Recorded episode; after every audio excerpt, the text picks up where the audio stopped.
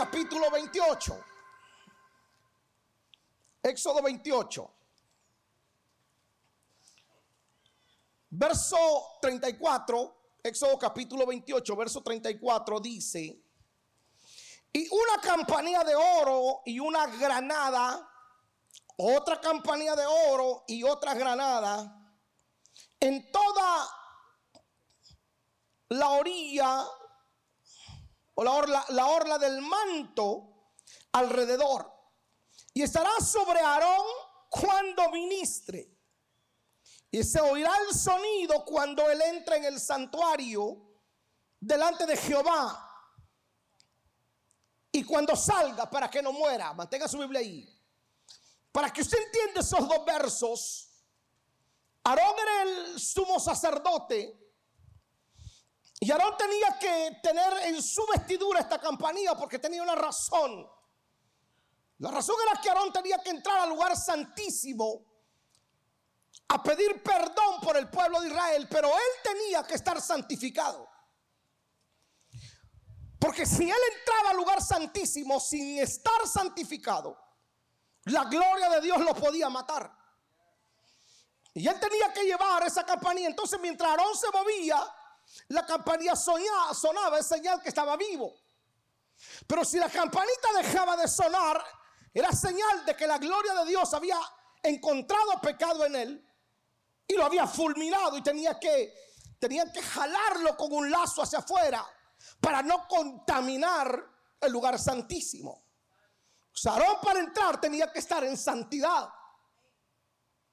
Para que usted me entienda lo que, le, lo, que significan estos versos. El verso 36 dice, harás además una lámina de oro y grabarás en ella como grabadura de sello santidad. ¿Cómo? santidad a Jehová. Y la pondrás con un cordón de azul y estará sobre la mitra, por la parte delantera de la mitra.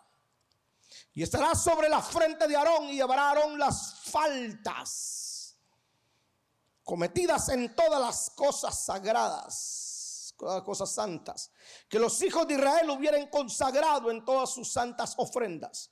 Y sobre su frente estará continuamente para que obtenga gracia delante de Jehová. Cuando usted lee todo ese bloque, usted encontrará que Dios inclusive se encarga, usted lee todo el capítulo, inclusive se encarga de diseñarle los calzoncillos al sumo sacerdote. Y le dice, te diseño los calzoncillos para que no se descubra tu desnudez. Porque para Dios el sumo sacerdote tenía que estar santificado completamente. Ser santo para él. Dice que tiene que ver esto con nosotros. La Biblia dice que nos ha constituido reyes y sacerdotes. Nosotros somos sacerdotes del nuevo pacto. Y no cambia, Dios no cambia en ese sentido.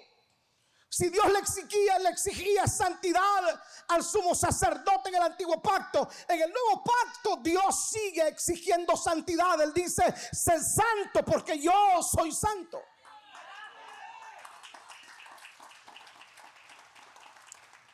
Quiero hacerle una advertencia que este será un mensaje pierde amigos, pierde creyentes, pierde seguidores, etcétera.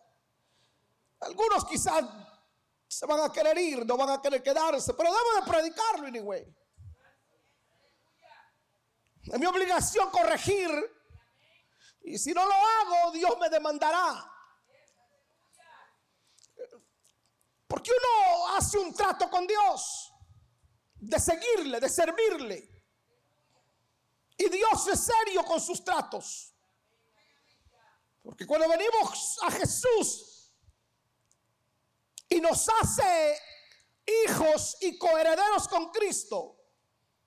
O sea que nosotros venimos a ser pertenencia de Él.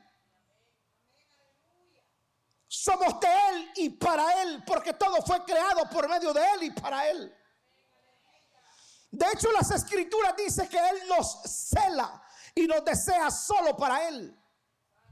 O sea, yo jamás quisiera compartir a mi esposa con nadie. Usted jamás quisiera compartir su marido con nadie. Solo lo quiere para usted. Yo la quiero a ella para mí. Nosotros le pertenecemos a Él y Él no nos quiere compartir con nadie. Somos de Él. Oh, digo conmigo, soy de Él. No necesitas saber que somos de Él. Ya ni siquiera nos pertenecemos a nosotros mismos sino que completamente todo nuestro ser, dice Pablo, todo nuestro ser, espíritu y alma, cuerpo le pertenecen a Él. Entonces, sabiendo esto, necesitamos entender lo siguiente. Primero que nosotros somos la novia del Cordero. La iglesia no es este edificio, por muy bonito que sea. Podemos ponerle oro en las paredes o lo que usted quiera, pero en realidad la iglesia no es este edificio. Este edificio lo podemos demoler y construir otro. Esto solamente es el building donde nos, nos, congregamos. La iglesia es usted, la iglesia soy yo, a donde usted vaya, a donde yo voy, va la iglesia. Algunos en pandemia decían, no, es que cerraron la iglesia. La iglesia nunca estuvo cerrada, cerraron los edificios. La iglesia seguía activa. La iglesia está en el trabajo, en la escuela. La iglesia está en todos lados porque es usted la iglesia. Y somos la iglesia del Señor. En el antiguo tiempo, cuando alguien pretendía a una mujer, el hombre llegaba y daba una dote. Es, es como una señal, quiero casarme con ella y daba una dote. Decía, la quiero para mí. Cristo dio una dote por su novia, que es la iglesia. Y la dote que Cristo dio es su bendita sangre. Nosotros valemos la sangre de Jesucristo. Ojo esto. Nosotros valemos la sangre. Lo que se dio por la iglesia, por la novia del Cordero, es la sangre de Jesús. Entonces somos de Él, nos vamos a casar con Él. Somos la desposada con Cristo cuando una mujer está comprometida con alguien, esa mujer le debe respeto a su futuro esposo, ¿cierto? O ese hombre le debe respeto a su futura esposa, ¿cierto? Si ella o él están coqueteando con otro, eso es una falta de respeto hacia su futuro cónyuge. No puede coquetearle. Porque se puede quedar vestida y alborotada por estarle coqueteando a alguien que no es su futuro. Entonces la iglesia no puede estarle coqueteando a otro. ¿Por qué razón? Porque tiene dueño. Isaías 43, 1 dice, ahora sí dice Jehová, creador tuyo, oh Jacob, y formador tuyo, oh Israel. No temas porque yo te redimí, te puse nombre. Y luego termina diciendo, mío eres. ¿De quién somos? Dice, mío eres. Mío eres. Me perteneces. Mío eres. Estamos desposados. Cristo muere y nos desposa. Estamos comprometidos con Él. Somos la, futura, somos la novia, la futura esposa del Cordero no podemos coquetearle a otro. ¿Estamos claros? Entonces yo tengo una pregunta. Es algo que cuando tracé esto me pregunté, entonces, ¿qué hace alguien que sabe que es la iglesia del Señor? ¿O qué hace un cristiano escuchando música no cristiana? It's too religious, right? It sounds too religious, but that's not true. Suena como muy religioso, pero no lo es. Entonces, si usted dice, yo soy de Él, soy la novia del Señor, entonces usted como cristiano, ¿qué hace un verdadero cristiano escuchando música que no es cristiana? Y yo sé que la dibujamos a veces, porque cada uno defiende el pecado que más le agrada. nosotros la dibujamos, la maquillamos de esta manera. No, pastor, mire, es que hay música que no es cristiana, que no tiene un mal mensaje. Y comenzamos nosotros a maquillar aquello que nosotros queremos defender. O voy un poquito más allá. ¿Qué hace un cristiano yendo a un concierto que no es cristiano? No se supone que la Biblia dice de modo que si alguno está en Cristo, nueva criatura es. Las cosas viejas pasaron, las cosas viejas pasaron, pasó el concierto, pasó la música, las cosas viejas pasaron. He aquí, todas son hechas. Usted me dice si le bajo o le subo. Yo no puedo coquetear con el mundo porque yo fui sacado del mundo. O sea, mi lugar no se moleste conmigo, no se eh, fastidie conmigo, solo piense qué hace usted en un lugar que no le corresponde. ¿Mm? ¿Puedo ir un poco más adentro?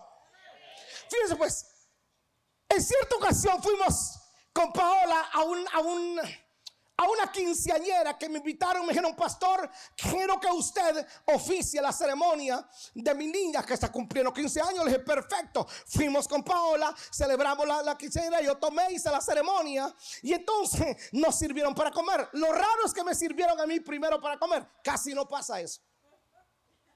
Nos sirvieron para de comer con Paola y entonces dije, qué raro que nos sirven de primero. Luego se acercaba la persona que nos había invitado y nos decía, eh, pastor, cuando se quiera ir, lo puede hacer, no se preocupe por mí. qué raro. Y luego llegaba y me decía, pastor, no se le vaya a hacer tarde por si tiene otro, otro appointment. Y le dije a Paola, Paola, siento como que en realidad nos están corriendo de aquí. Siento como que en realidad le mm, estorbamos aquí. Y bueno, le dije, la verdad que no queremos incomodarle.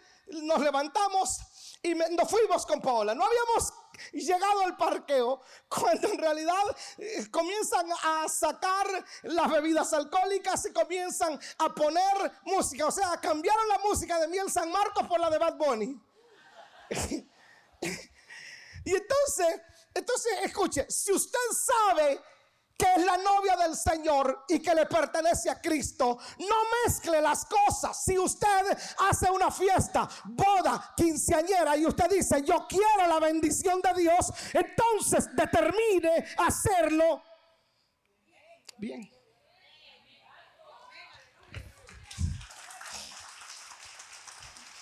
Pastores que yo tengo que hacerlo, tengo que poner música no cristiana, tengo que tener alcohol también, porque fíjense que tengo familiares que me van a visitar que ellos no son cristianos. Miren, en primer lugar, si yo hago una fiesta, el que paga soy yo. En segundo lugar, el dueño de la fiesta soy yo. En tercer lugar, los demás son invitados. En cuarto lugar, si se ofenden, no pierdo nada. Si se ofende a Dios, lo pierdo todo.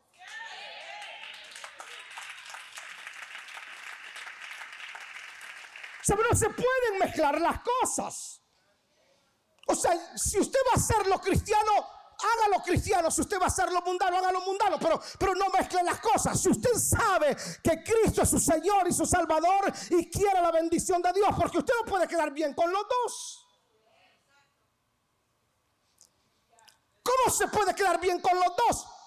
No, no se puede. Es más, el diablo puede que se conforme con el 10% que usted le dé, pero no Dios. Dios lo quiere 100% todo, porque Él no dio una parte, Él no, él, no se sacrificó 90%, Él se sacrificó 100% por usted, lo dio todo, por lo tanto Él tiene todo, usted no le puede dar una parte. Puede que para usted suene muy religioso, pero no lo es.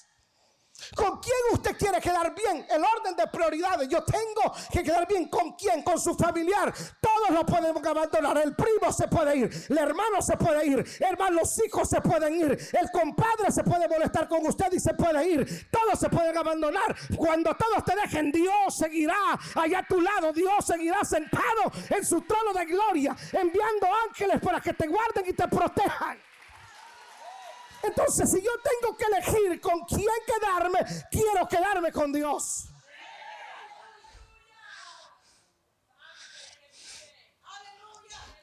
Así que si me va a invitar a una quinceañera boda, ya sabe. Yo lo hago por respeto, pero no es que esté de acuerdo.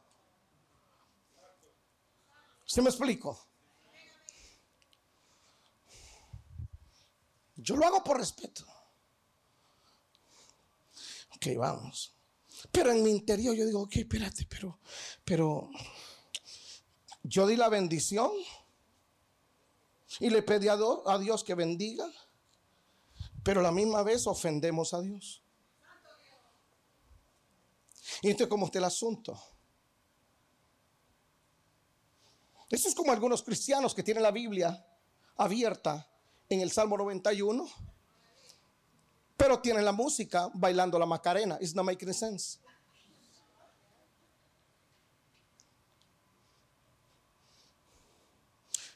¿100% de agua pura. Pero a este porcentaje voy y le echo un poco de agua del toilet. Pero es 99% agua pura. Y el 1% agua cloaca. Entonces la contaminé. Y el Señor le dice a Aarón, te vas a santificar. Antes de entrar a mi presencia, quiero que te santifiques. 2 Corintios 6, 14. Dice, no os unáis en yugo desigual con los incrédulos. Mire pues, no os unáis en yugo desigual con los incrédulos. Porque qué compañerismo tiene la justicia con la injusticia. Y qué comunión la luz con las tinieblas. Una fuente no puede dar agua dulce y agua salada. Señores, o se le sirve a Dios o se le sirve al mundo. Pero si usted ha hecho un pacto con Cristo, respete ese pacto. Usted no puede coquetear con el mundo. Usted ya le pertenece al Señor. Cristo es su Señor y su Salvador.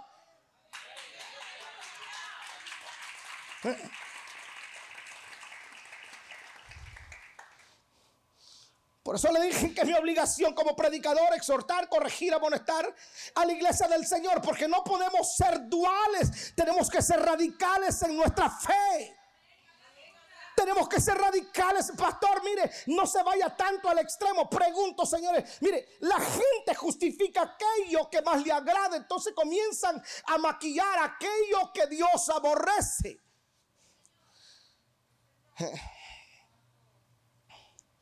Hace un tiempo atrás vino un grupo musical que le prestamos el edificio y estaban cobrando cara a la entrada. Y me dijo alguien, uy, pero yo no creo que tengan que cobrar tanto si esta es música cristiana. Y lo veo después, hace unos días, en un concierto que hubo aquí, de un grupo no cristiano y valían 200, 300 pesos la entrada. Siento la gente, nunca entendería a algunos cristianos, entre comillas, que reniegan por lo sagrado, pero no les ofende el pecado. Vamos, se lo voy a volver a decir. Reniegan por lo sagrado, pero lo, lo que es pecado lo justifican. Porque uno ya sabe que el pecador es pecador, pero se supone que nosotros somos diferentes. Entonces en el concierto no cristiano, y uno dice, ¿qué hace ahí? No necesariamente evangelizando. Pastores, que ese grupo, mire, no tiene una música. Usted sabe la música. Y comenzamos a justificar. Y el Señor no justifica. Él dice, ser santo porque yo soy santo tenemos que ser radicales. ¿Por qué no podemos ser radicales? ¿Cuántos cristianos, señores, cuántos cristianos dual, cuellos de pollo, no pueden ser radicales en su decisión por Cristo? Otros grupos son radicales. Los musulmanes son radicales. Me comentaba el pastor Eric que ahorita que andaba en Francia. Una de la mañana. Y rápido todo el mundo a orar. Oran cinco veces al día. 6 de la mañana a orar. 12 del mediodía suenan otra vez a orar. 3 de la tarde a orar. Estábamos en el Mercedes-Benz viendo un partido con mis hijos hace un tiempo atrás. Habían como unos 70, 74 mil personas. Y cuando salimos en el medio tiempo, estaba un señor con su hijo arrodillado. Pusieron una toallita, el señor, el papá y el hijo arrodillado. Y estaban adorando. En medio de 70 mil personas, ellos estaban ahí, la gente pasando y él adorando. Un musulmán que no se avergüenza de su fe, que no se avergüenza de su creencia. ¿Cuántos Cristianos, cuellos de pollo, no pueden dar testimonio ni en su propia casa porque no son radicales en su fe.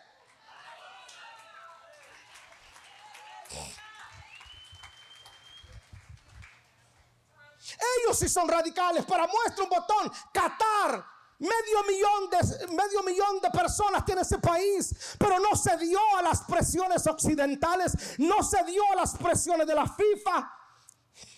Harry Kane, el capitán de la selección de Inglaterra, quería salir con el gafete de capitán, con la bandera gay, con la bandera de colores. Y le dijeron, usted no puede usar eso. Y Harry Kane amenazó, dijo, yo voy a salir porque soy inglés. Usted puede ser inglés, norteamericano, pero aquí no mandan ustedes, mandamos nosotros. Aquí no manda la FIFA, mandamos nosotros. Y Qatar no se dio. ¿Usted no vio una bandera gay en, en los partidos de Qatar? ¿Usted no la vio? ¿Por qué razón? Porque ellos hacen respetar su fe, sus creencias, son radicales. Si, aquí en Occidente nos hubiese tocado, ya usted mirará en el Mundial Canadá, México, Estados Unidos, en cuatro, ya usted mirará todas las banderas que van a tapizar los estadios y ningún cristiano se atreve a ir a predicar al parque. No te lo pueden evitar. We are free country, right?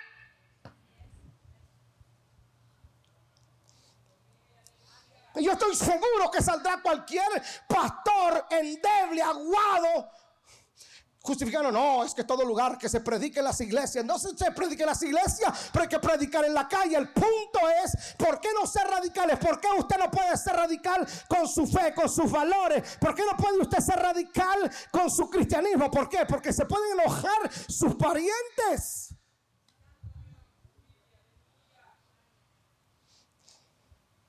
Queremos tener a Dios de nuestro lado, pero nos ofendemos. Porque a algunos les molesta este tipo de mensaje, pero correría el riesgo.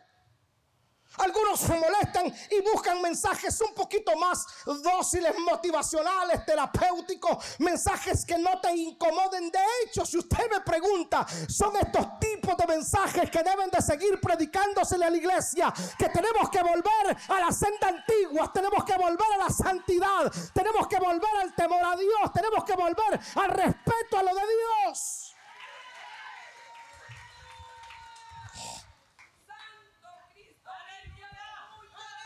Los viejitos de antes, hermano, Dios de la gloria. Claro, algunas veces se fueron a los extremos. Pero no me puede usted decir que hombres como Gigi Ávila no eran hombres santos como Billy Graham, no eran hombres que se mantenían en santidad. Y hoy algunos predicadores son más superstar que predicadores. Son más un show en los, en los altares que predicadores. Mírenle su vida doble moral.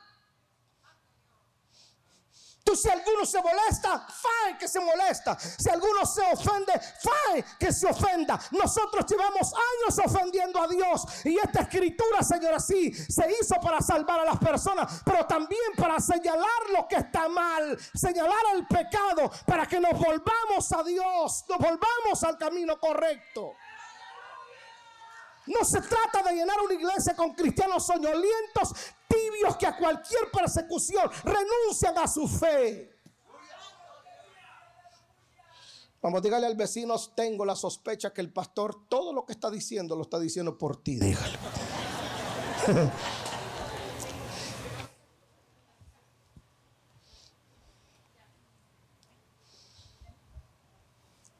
¿Por qué razón yo tengo que guardarme para el Señor? Porque fuimos resucitados. Porque fuimos resucitados, estábamos muertos en delitos y pecados. Efesios capítulo 2, verso 1 dice que somos salvos por gracia. Y Él os dio vida a vosotros cuando estaban muertos en vuestros delitos y pecados. Nos resucitó del pecado, nos dio vida. Si del pecado y del fango nos sacó y nos dio la salvación, ¿por qué entonces queremos seguir viviendo una vida de pecado? Nadie aquí me puede decir que era feliz viviendo fuera de Cristo. Mírese hoy. ¿Cómo anda usted hoy? ¿A qué olía usted antes de venir a Cristo? ¿Alcohol, a drogas, a cigarro? Nadie le podía decir, este cuate fuma. ¿eh? No necesitaba abrir la boca, se le había impregnado en la ropa, ¿cierto? Vino a Cristo, lo transformó. Ahora, ¿a, qué huele usted? Pudiese ser que no huela a Chanel o a Paco Rabanne, aunque sea limón huele, pero huele diferente. Huele distinto. Mírese hoy. Mire su familia, mire sus hijos. ¿No cree usted en el cambio que Dios ha hecho? Tome una fotografía de cómo lo encontró el Señor. Le prometo que usted mira una foto suya antes de venir a la iglesia. Ni el Gadareno tenía tantos demonios como usted y yo. Mírese hoy cómo está. Usted parece ángel. ¿Y cómo usted quiere volver, Señor, al pecado? ¿Cómo podemos nosotros regresar al lodo donde Dios nos sacó? De ahí nos encontró y nos trajo y nos ha convertido en sus hijos, nación santa, pueblo adquirido por Dios. Somos diferentes, nos redimió. ¿Cómo querer regresar de donde Él nos sacó?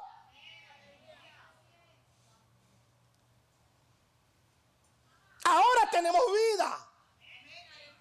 Ahora hemos sido reconciliados, resucitados con el Padre. Wow. Los de la mañana estaban más felices, pero es ok.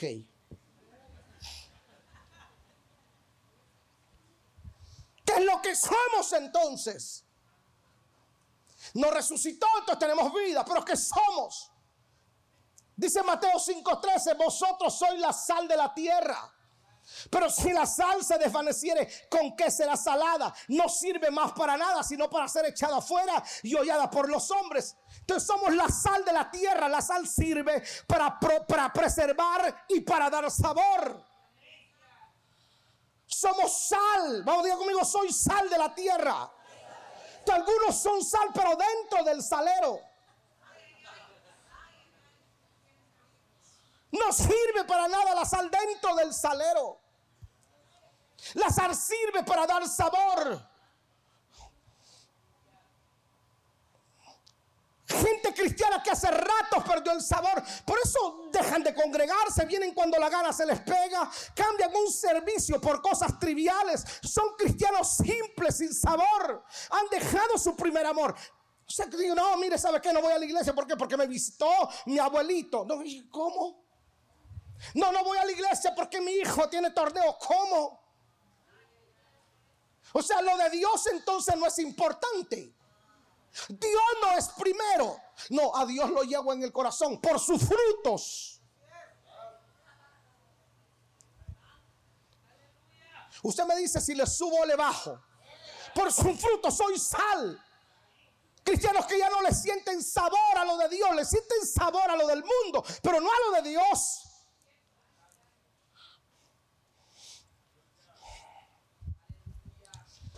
Vuelvo un poquito atrás. ¿Qué hace? Y ese chico que estaba en el concierto, le digo, no se congrega acá, ese chico viene, y entonces es un músico. Y este es un concierto no cristiano el sábado.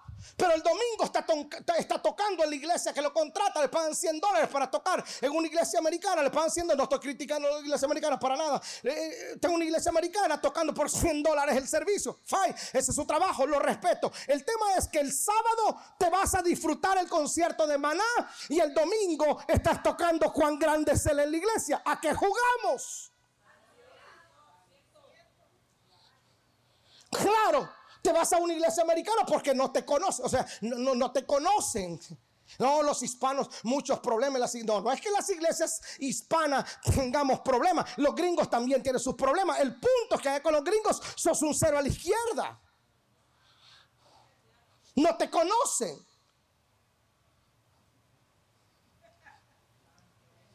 Uno tiene que definirse. ¿A quién le vas a servir? ¿Qué es lo que vas a hacer? O sea, ya te, se, te reveló, ya sabes quién eres en el reino. Yo sé que quién soy en el reino. Yo tengo identidad. Sé que soy sal. Yo sé que a donde yo vaya, yo le voy a dar sabor. En el trabajo le daré sabor a mi trabajo. Le daré sabor a donde, a donde yo vaya. En la calle, en la escuela. Además de ser sal, soy luz.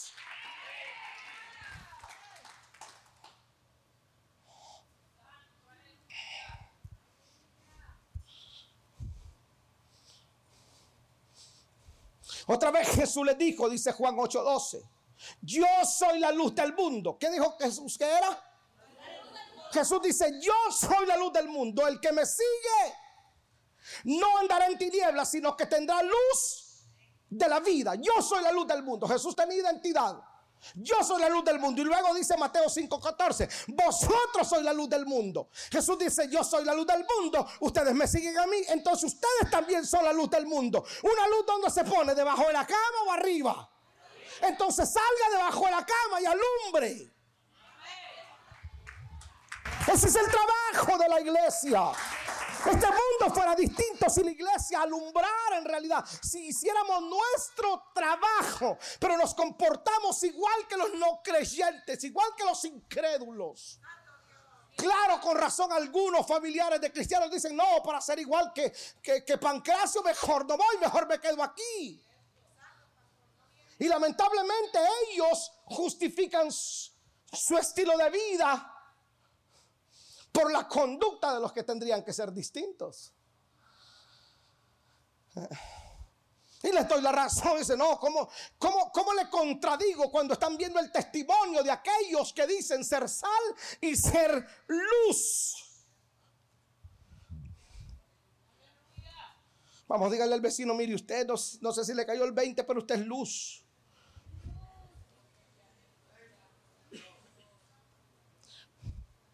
Jamás Jesús escondió quién era, ni lo que hacía. Si usted se considera luz para este mundo, tiene que brillar. Debemos de dejar la hipocresía. Si usted le sirve a medias al Señor, no espere que Dios le responda cuando usted esté en necesidades. O sea, la gente está en necesidad y busca a Dios. La gente tiene el agua hasta el cuello y busca a Dios. Pastor, mire, eh, présteme la llave, me voy a meter con Dios. Tres días de ayuno y oración porque siento que el diablo me persigue. Tenés toda una vida haciendo las cosas mal y tenés toda una vida viviendo a medias la vida cristiana. Y en tres días de ayuno querés cambiar las cosas. Come on, people.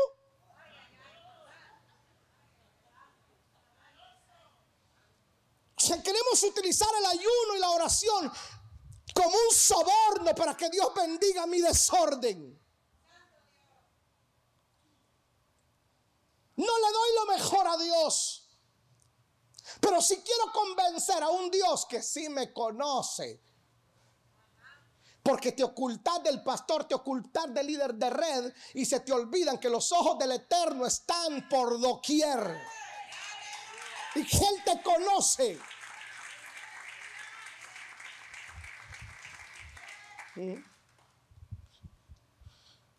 Espero que Dios haga un milagro.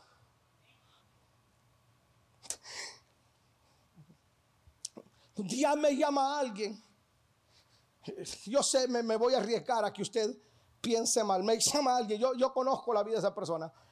No viene acá a la iglesia y, de veras no viene acá, créame, no viene acá a la iglesia, porque yo lo conozco. Y entonces le detectan una enfermedad y entonces un familiar me llama y me dice, eh, mire, Pastor Eli, ¿por qué no va usted y ora por fulano de tal? Eh, mire, yo sé que Dios lo usa a usted para que él se sane. Y entonces le dije, sí, claro, mi, obra pastoral yo la tengo que hacer. Pero yo iba solo. Y yo le dije, es que Señor, yo no quiero ir. Yo sé que tengo que ir a orar por él, pero no quiero ir porque sé que es un doble cara, porque sé que es un hipócrita, porque sé que yo iba ahí hablando con Dios, porque no se, se congrega cuando le da la gana, es más, ha andado hablando mal de los pastores y de las iglesias, postea cosas hablando mal de los pastores, ah, y ahora que sí, le detectan una enfermedad, ahora sí, del pastor que tanto has hablado, ahora sí te sirve.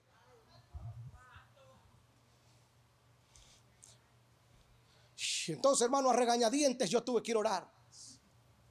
Pero son esas oraciones que tú quisieras hacerlas de verdad sincera. Y en lugar de decirle, Señor, sanalo. Uno dice, va, Señor, sanalo. Pero muy adentro uno dice, Señor, mejor llévate este desgraciado que da un mal testimonio.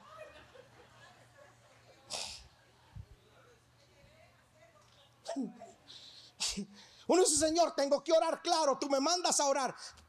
Pero son esos tipos que tú sabes que el Señor los va a levantar desde la enfermedad, los va a sanar. Y, cuando ya se sienten sanos, vuelven otra vez a hacer las maldades. ¿Conoce usted a alguien así? Que estaba allá del otro lado con una pata allá en el, en el cementerio. Y el Señor los restaura. Ya en lugar de estar metido de cara en el piso adorando al Señor, no, sigue en su desgraciada vida de pecado. No le hablo de un pecador, le hablo de gente que conoce de Dios.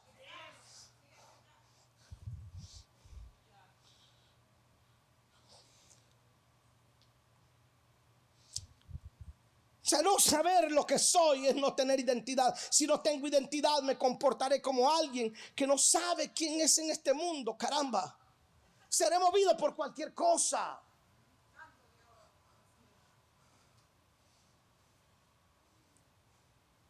¿Qué cuesta entender que soy de Él? Que yo le pertenezco a Él. Y que Él me transformó y que Él me perdonó y que Él me limpió. ¿Por qué querer ser alguien que Él no desea que yo sea. ¿Sí me explico?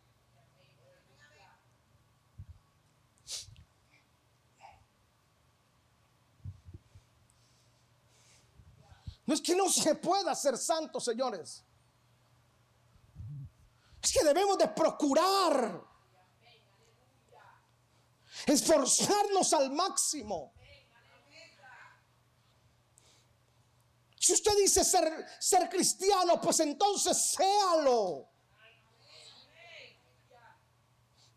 ¿Por qué avergonzarse de ser llamado hijo de Dios? Quiere decir que los no cristianos tienen más identidad que algunos cristianos.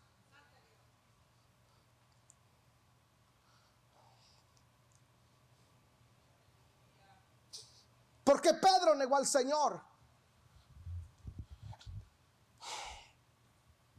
¿Cómo lo encontró el Señor? Lo encontró acabado, con deudas, con problemas financieros, una empresa quebrada. Y como tenía problemas, pasó toda la noche pescando. Toda la noche pasó pescando. Y uno dice, para que un pescador pase toda la noche intentando agarrar algo, es que tiene serios problemas económicos.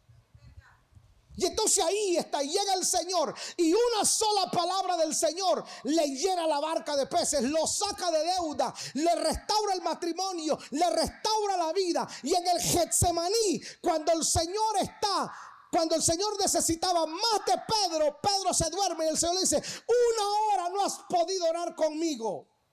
Ahora si no tenés tiempo para mí, ya te prosperé, ya te ayudé, sané tu matrimonio, restauré tus hijos.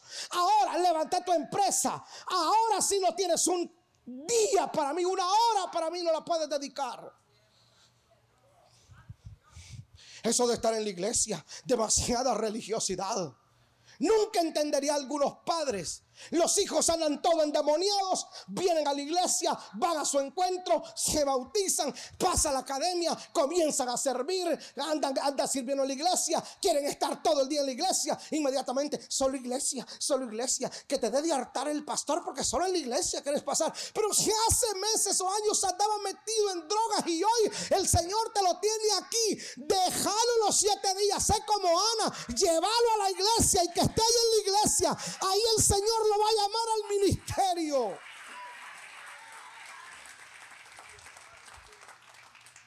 Una hora no pudo orar. Ah, pero cuando estaba quebrado, toda la noche pasó intentando agarrar algo. ¿No le parece a usted exactamente la misma película de algunos? Tiene su familia hecha pedazos, no lo sacan de. Hermano, el, el servicio comienza a la una, a las dos está él. El viernes entonces pierde el servicio. El miércoles la intercesión. Y usted lo ve echando fuera demonios. Y usted lo ve en la, en la, casa de paz. Es el primero que llega. Le encanta llevar el refrigerio. Y está tronado. Él está ahí. Una palabra viene a la iglesia, Dios lo levanta con la empresa y ahora usted no lo ve por meses. Y uno le dice, mire, hermano, y, usted no está yendo a la iglesia y no, uy, pastor, estoy hasta aquí de trabajo. Y uno le dan ganas de hacer otra oración, Señor, este ingrato, este, este desgraciado, te era fiel cuando estaba acabado, Señor, volverlo otra vez al mismo lugar.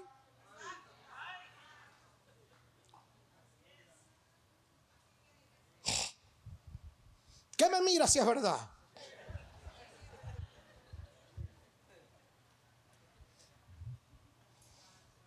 Está todo despedazado, no lo sacan de la iglesia. Comienza a prosperar, no, no tengo tiempo. Estoy ocupado. Dígale al vecino, esto si lo dijo por ti, dígale.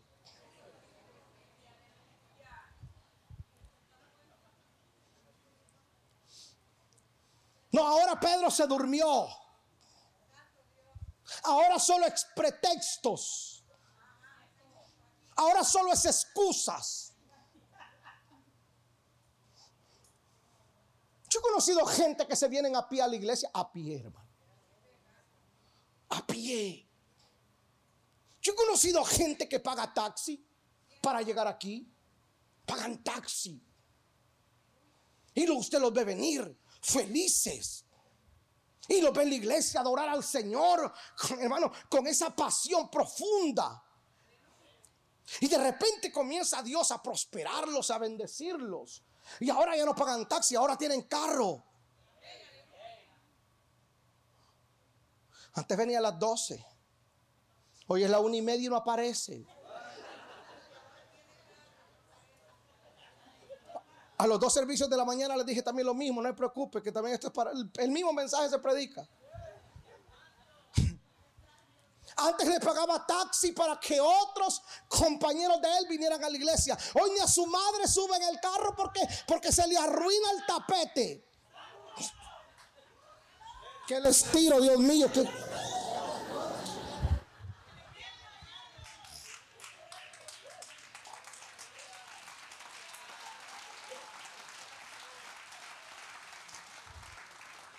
Ustedes son la única iglesia que uno los regaña y aplauden. En otras me han corrido. ¿Por qué lo negó? ¿Por qué negó Pedro al Señor? Miren lo que dice la escritura. Mateo 26, 57. Mateo 26, 57 dice, los que prendieron a Jesús le llevaron al sumo sacerdote Caifás, a donde estaban reunidos los escribas y los ancianos. Mas Pedro le seguía como.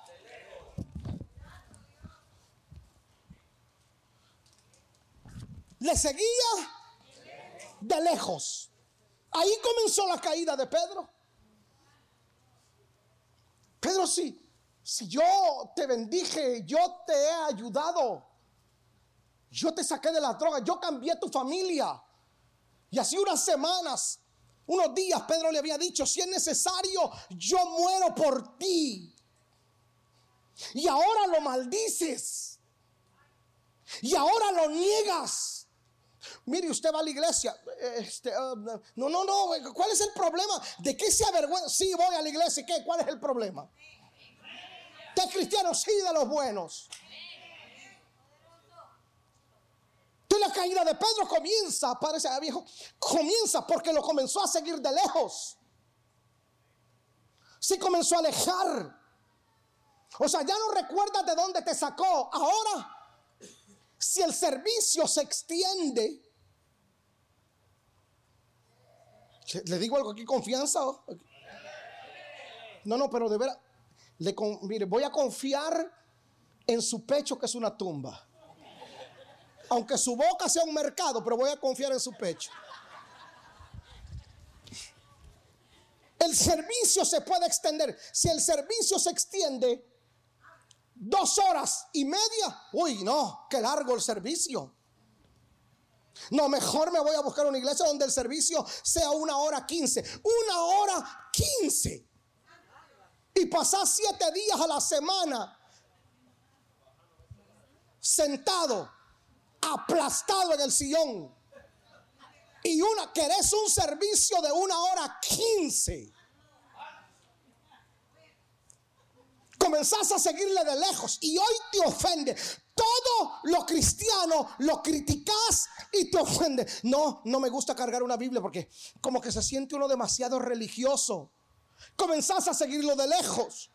Te comenzás a alejar de la casa de paz, te comenzás a alejar de la iglesia, te comenzás a alejar de todos aquellos que te ayudaron un día a crecer en la fe. Ahora, no, en la iglesia demasiada gente chismosa. Ah, pero si te acercas a los malos.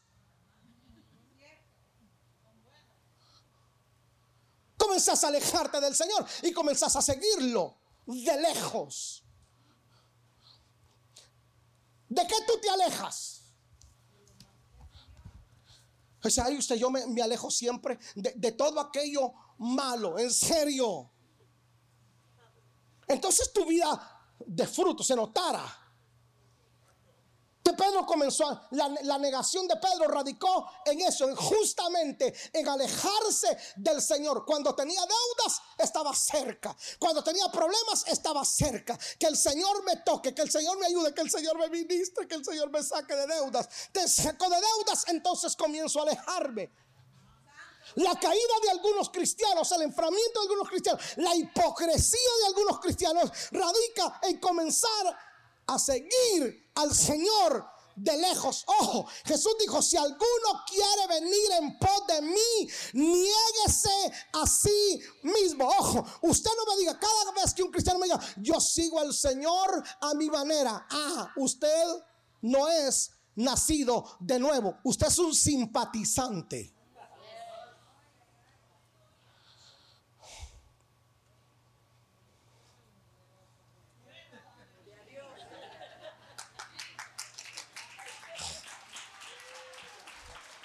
Ojo lo que dicen algunos. No me gusta meterme mucho con el Señor porque demasiados problemas le aparecen a uno. Y comenzás a seguir al Señor de lejos. Claro, con razón lo negás en la empresa. Claro, con razón querés quedar bien con Dios y con el diablo cuando haces fiestas. Claro, sentís que no es ofensivo poner música cristiana y secular en la fiesta. Claro que no lo sentís. Y toda la gente dice, no, yo soy cristiano a mi manera. ¿Cómo se come esa vaina? ¿Cómo es cristiano a su manera? Si la única manera que yo conozco es parecerme a Cristo. En Antioquía llamaron cristianos porque hablaban como Cristo, caminaban como Cristo. Y entonces le dijeron, mire, ustedes son cristianos porque la actitud de ustedes los denuncia. No necesito cargar una playera que diga soy cristiano. Los frutos suyos lo van a delatar que usted tiene a Jesús, lo sigue de cerca.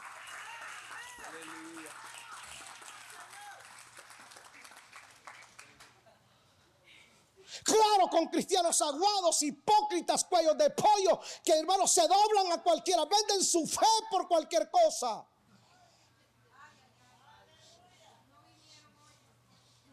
Bastaría con ir y revisarles la casa, con ir y revisarles sus autos y darme cuenta que todavía ahí cargan música que antes te hacían llorar.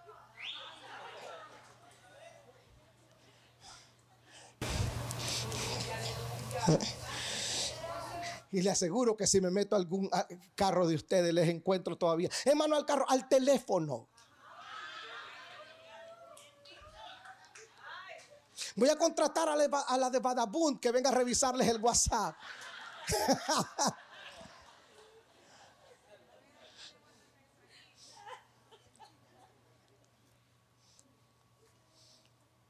Entonces el Señor le dice, Voy a, construirle yo la, la ropa. Porque no quiero que se vea la desnudez de ti. Segunda cosa por la cual Pedro negó al Señor, no solamente lo seguía de lejos, la escritura dice que se sentó con los pecadores.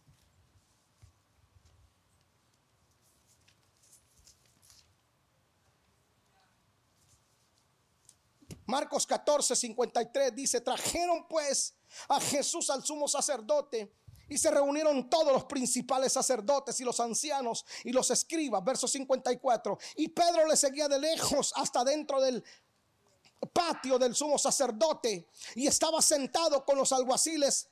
¿Qué dice? Léame la última parte. ¿Cómo? ¿Con quién se calentaba Pedro? Con los gentiles, con los romanos, con los pecadores. La caída de un cristiano no comienza de la noche a la mañana, no es cuestión de que va el cristiano va a caminar, ay, me caí, no, no es ese el asunto. La caída de un cristiano comienza porque te alejas y te comenzás a acercar a aquello de donde Dios te sacó. Si Dios te sacó de la parranda, ¿por qué quieres regresar ahí?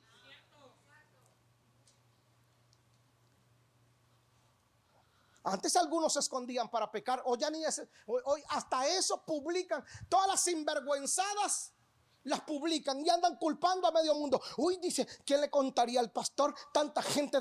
No, desde que se inventó Facebook, los chismosos no son necesarios.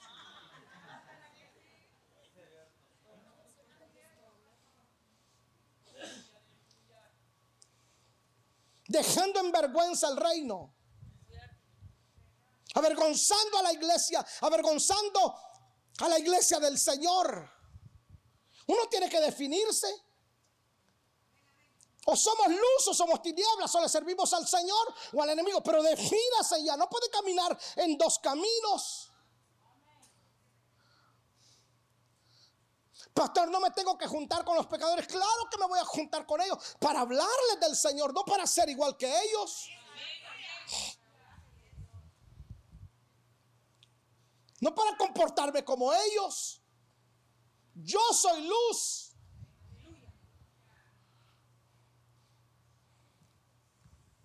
Pero pareciera que nos gana el que dirán nuestras amistades o la gente. Y no nos importa el que piensa Dios. Las iglesias estarían abarrotadas en todo el mundo si los cristianos fuéramos serios en nuestra fe. Y no jugáramos con la vida cristiana. Estoy fastidiado de ver tanto cristiano que no puede consagrarse. Caramba, ¿qué cuesta ser santo, señores?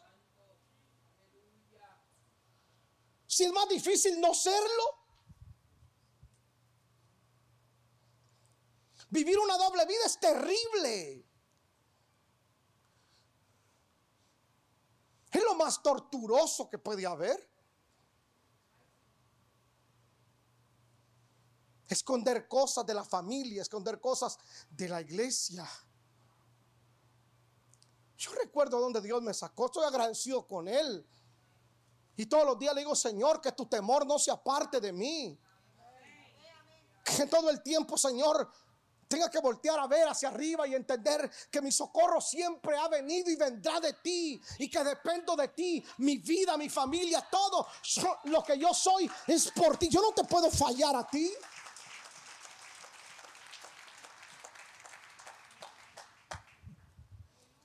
Pero pareciera que no nos importa lo que Dios piense.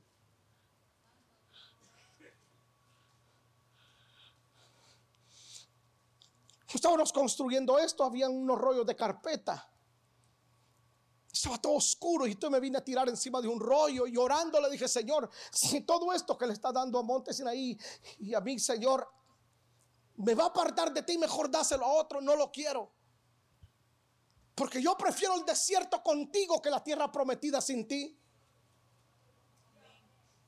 ¿Y de qué me sirve? ¿De qué me sirve todo lo de esta tierra si yo no estoy bien con Él? Yo soy de Él, usted de Él. Podemos, iglesia, podemos ser serios nosotros en nuestra fe, en, en nuestra relación con Él.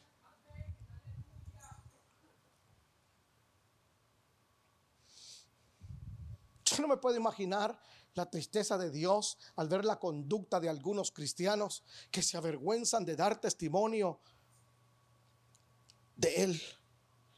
Si alguien va al piano ahí, Josué, por favor. Yo no me puedo imaginar a mi Señor. Si Él dice el libro de Hebreos que no se avergüenza de ser mi Dios, ¿Cómo nosotros podemos impactar a este mundo si no tenemos una fe seria, un compromiso serio, si no caminamos en santidad? Y santidad no es ropa. Santidad es saber que fui separado, apartado para Él. Y que soy lo que soy ahora porque Él intervino. No estuviéramos aquí si no fuese por Él. No estuviésemos aquí si no fuese por el Señor. ¿A dónde estaría alguno? ¿A dónde estaría usted si el Señor no hubiese intervenido? Y ahora ofender a Dios. Al anciano Policarpo, uno de los padres de la iglesia, le encendieron una hoguera. Cuando era un crimen ser cristiano, lo amarraron en un poste y le encendieron una hoguera. Y el verdugo le puso el cuchillo y le dijo, Policarpo, niega que eres cristiano y te salvas. Pudo haberlo hecho. ¿Sabes lo que le dijo? 84 años le he servido a mi Señor y nunca me ha pagado mal. ¿Cómo yo voy a negarlo? ¿Cómo si Él ha sido tan bueno? Tan bueno conmigo. Y yo ahora voy a desagradarlo. Voy a ofenderlo. Yo no puedo hacer nada que ofenda a Dios.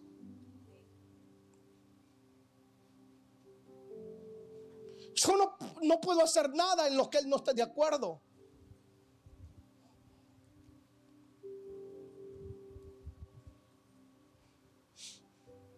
¿Sabe cuántas decepciones en todos estos veintipico años, en todos estos viajes que hago por todos lados, me he topado con gente que uno dice, Dios de la gloria, eran más genuinos, algunos son más genuinos algunos en el mundo que algunos en la iglesia.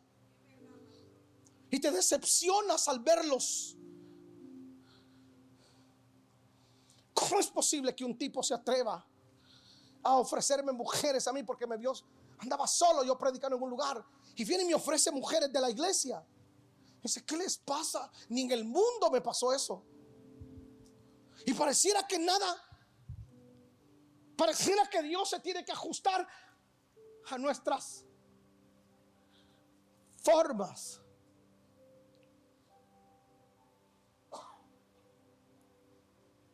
Nos pesa consagrarnos. ¿Por qué esperar estar mal? En algo para consagrarnos al Señor cuando podemos hacerlo cuando estamos bien. de hecho, debería de ser lo contrario. Ser mejores porque estamos bien. Y no esperar estar mal para hacerlo. No puedo hacer algo que hiera el corazón de Dios. Concluyo con esto. Morris Cerulo, un gran predicador, un anciano, partió a los, si no estoy mal, 90 años. Hace unos años atrás, un par de años atrás, Morris Cerulo dijo esto. Cuenta él que se le apareció nuestro Señor. Y le dijo al Señor Morris, como quien quisiera ser tú. Ya dijo, yo quisiera ser como Abraham, el padre de la fe. Que el Señor le dice, ¿en serio? ¿Tú estarías dispuesto a compartir a tu esposa? Y él dijo, no, jamás. Le dijo, pues Abraham lo hizo. Como quien quisiera ser, como David. Y le dijo, ¿en serio? ¿Tú matarías a tu mejor amigo para quedarte con su esposa? Que le dijo, no, yo no lo haría. Dice, pues David lo hizo.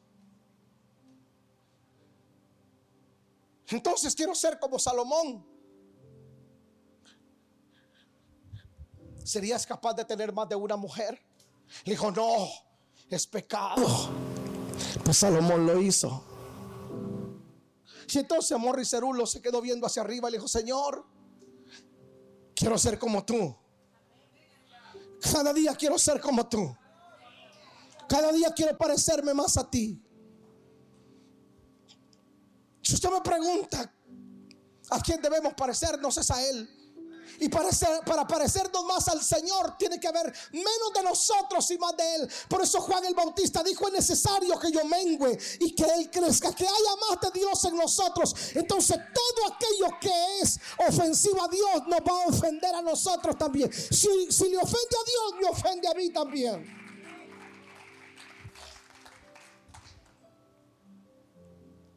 Si le ofende a mi Señor, me ofende a mí. ¿Por qué Él habita en mí? Su temor está en mí.